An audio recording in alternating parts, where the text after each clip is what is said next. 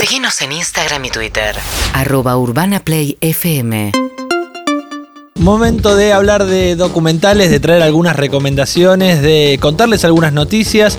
Primero quiero eh, mencionar un documental que ya lo hemos traído a esta columna. Creo que todos los que estamos en esta mesa lo hemos visto. Se llama Three Identical Strangers. Espectacular. O Tres idénticos extraños. Muy bueno. Que es la historia de los trillizos Robert, David y Eddie, que en eh, el 61 nacieron en los suburbios de Nueva York y unos 18 o 19 años después, no recuerdo bien la edad exacta, se conocieron por primera vez. Primero uno le dicen, che, yo vi uno muy parecido a vos en la facultad. Se conocen ahí. Eso es tremendo. A tus 18 te enterás que tenés un hermano Exacto. mellizo. Me gusta igual, ¿eh? Se van a conocer.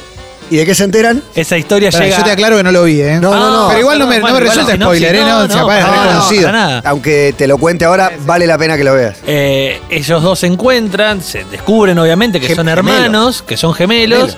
Y de repente esa noticia se hace eco en los medios, los diarios, la televisión, y de repente lo llama por teléfono y le dice, che, yo también soy igual a ustedes. Entonces aparece un tercero. Tercero. Y la historia del documental es qué pasó, por qué estos tipos se conocen. La última 20 media años hora. después. La última media hora. Sí. Se, El- se va para un lado que no la puedes creer. ¿Por qué traigo a colación este documental? Porque lo estrenó Netflix. Es un Ah, documental qué del bueno. 2018 que en su momento era muy complicado de encontrar, producción Sí. de CNN, ahora está para ver en la N roja, así que ahí lo pueden ir a buscar. La otra noticia, antes de meternos con las recomendaciones, es que hay un docu muy bueno de, sobre rock, sobre rock nacional. Sobre hecho, no es solo rock nacional, es sobre el rock del oeste, es el rock en Hurlingham, se llama Los Rayos, es un documental que tiene testimonios de Moyo, Arnedo, eh, nada, hay un montón de bandas eh, muy importantes para, para la escena de Hurlingham. Y el sábado 10 de julio a las 9 de la noche hay una función online. Pueden sacar sus entradas por Ticketek. Es una película que eh, se iba a estrenar en el momento que volvieron a cerrar los cines. Entonces solo se pudo estrenar en salas en.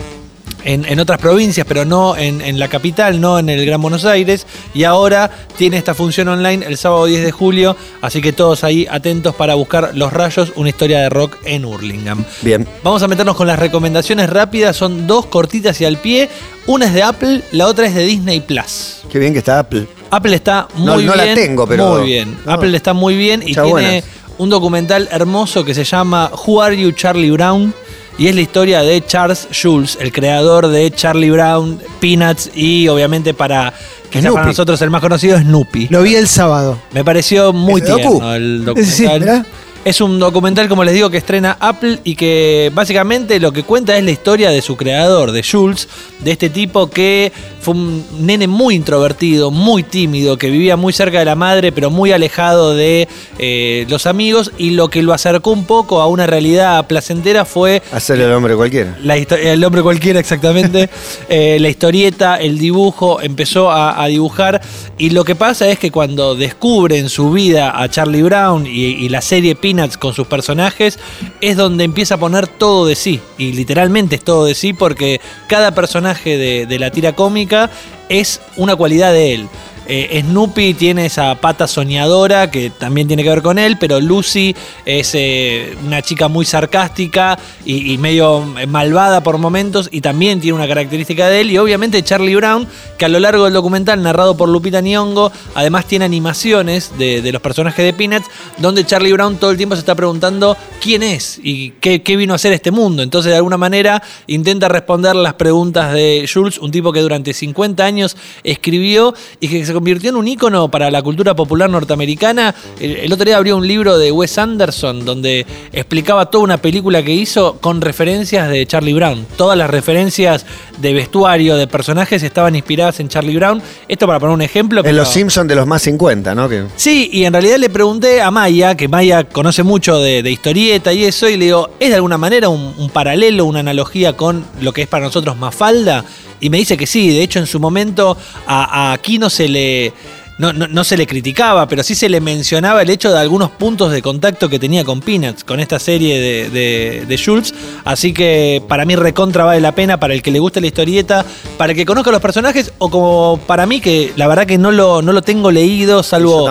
Snoopy, viste, de ver dibujos, pero no tengo tanto Charlie Brown. Y la verdad que es en una hora un documental que encuentran en Apple y que ¿Te está gustó, Clemen, a vos? buenísimo. Sí, a mí me gustó, me gustó, me, me, gusta mucho la vida de, de- de Jules, el final, sobre todo ese motivo. Es un lindo personaje y me gusta la tira. Acá era Rabanitos, acá le decían los Rabanitos. ¿A sí, a Peanuts le decían los Rabanitos.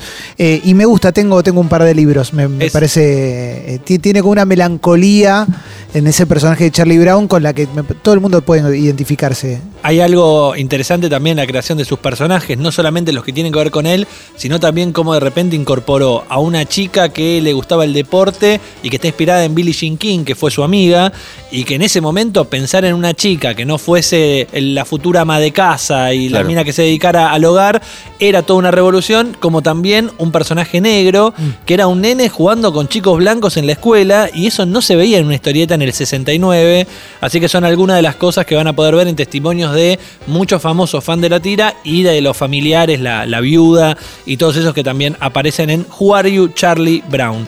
Por otro lado tenemos a otro personaje que me pareció muy interesante, quizás lo tengan, yo no lo tenía, se llama Wolfgang Pack. No. A ver. Wolfgang Pack es un, aust- un austríaco, nació ahí en, en Austria, es cocinero y está considerado el primer gran cocinero de la cocina norteamericana, de esos que ahora cuando les menciono algunas de sus características van a decir, ah, lo mismo hizo tal acá. Pero fue el tipo, por ejemplo, que puso una cocina a la vista en un restaurante en Estados Unidos por primera vez. Fue el tipo que dentro de esa cocina a la vista puso un horno, a, un horno de barro, a leña, para cocinar pizzas.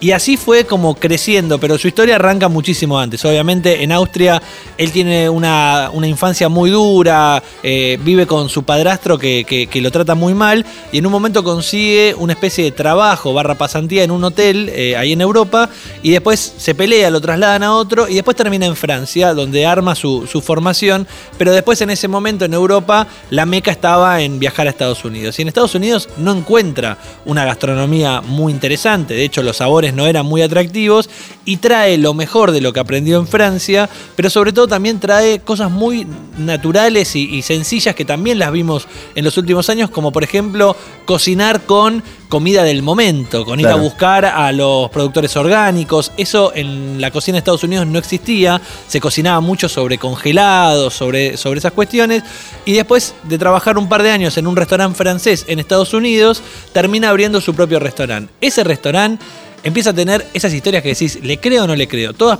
eh, muy potables para un dato, como por ejemplo el día que cae John Collins, la actriz, a, a comer, y él preparaba un gravlax, ¿vieron ese salmón que tiene rico. como eneldo? Y no Sí, recuerdo- mucho eneldo y salmón. Bueno. A base de eso. y, y- y también tiene como un brioche, creo, como un pan brioche. Ese día se quedó sin brioche, entonces el tipo dijo, ¿qué le hago a John Collins? Porque vino a comer esto. Agarró, hizo una pizza, amasó una pizza, le puso el salmón, le puso el eneldo, le puso no sé qué otra cosa, y sacó una pizza que se convirtió como en un suceso. Claro, la, la pizza Grabla. Una pizza que no tenía salsa, no tenía queso, pero que tenía el salmón este, tenía caviar arriba, y a partir de ahí fue muy importante lo que hizo en cuanto a su restaurante, incorporar la pizza al menú, y al tiempo cae un conductor de televisión que le dice, che, ¿me puedo llevar eh, 12 pizzas? Y el chabón dice, ¿para qué te vas a llevar 12 pizzas? Porque la frizo, la frizo en mi casa, entonces el chabón dice, ah, la frisa en la casa ¿Cómo porque le vender? gusta mucho, entonces ¿qué hizo el tipo? Se puso a vender pizza congelada, no en el restaurante, sino en los supermercados. La cosa es que Wolfgang Pack termina siendo de ese pequeño pibe con ilusiones a la cara en los productos del supermercado y en el medio dueño de 63 restaurantes en Estados Unidos. Es un tipo muy pero muy famoso, apareció en Los Simpson parodiado y es el tipo que también, eh, además de, innovar la gastronomía de Estados Unidos, fue el tipo que llegó a la televisión primero. Entonces fue el que después le dio el paso a todos los que se nos puedan imaginar, desde Bourdain, desde... Primer cocinero tele. El primer cocinero tele fue él, él fue el cocinero de los Oscars, por ejemplo, de la mayoría de los entregas de, de- de los Oscars, y es un tipo que tiene una historia para contar, y lo que me atrajo del documental es que lo dirige un chabón que se llama David Gelb, que quizás lo tengan porque es él que hizo, entre otras cosas, Hiro sueña con sushi, un documental Sí. de gastronomía japonesa muy interesante, y también hizo todas las series de Chef Table, es el showrunner atrás de Chef Table, así que es garantía de lindas imágenes, de, de lindas formas de ver la comida. De hecho, su comida no es tan atractiva porque hace esta pizza hace milanesas porque es de Austria y alguna que otra cosa más, pero es muy lindo de ver visualmente y es algo distinto para encontrar en la plataforma de Disney Plus, que uno está acostumbrado a buscar las pelis de Pixar, Star Wars, eh, Avengers eh, con Falcon y el invierno. Además está Nachio, te- hay, hay de todo, hay docus también, pero es verdad, hay que explorarla. Hay tanta oferta dentro Exacto. de cada stream que es difícil a veces encontrar. Y este es raro porque es la historia de un cocinero, no parecería tener que ver eh, mucho con el mundo de Disney, pero en realidad está para ver ahí en la plataforma, vale la pena. Se llama Wolfgang, así lo encuentran directamente y está muy interesante. Bien, un par de, de recomendaciones. La primera es Who Are You Charlie Brown, la historia de Charles Schulz, el creador de Snoopy y de Peanuts, y la otra se llama Wolfgang sobre este chef llamado Wolfgang Pack. Y subieron a Netflix Three Identical Strangers. Para de que eso- lo tengan en cuenta. sí, que está buenísimo. Para todos los que me preguntan, ¿y dónde lo veo este que era Sí, que no de se conseguir? podía. Ahora está ahí. Urbana Play 1043.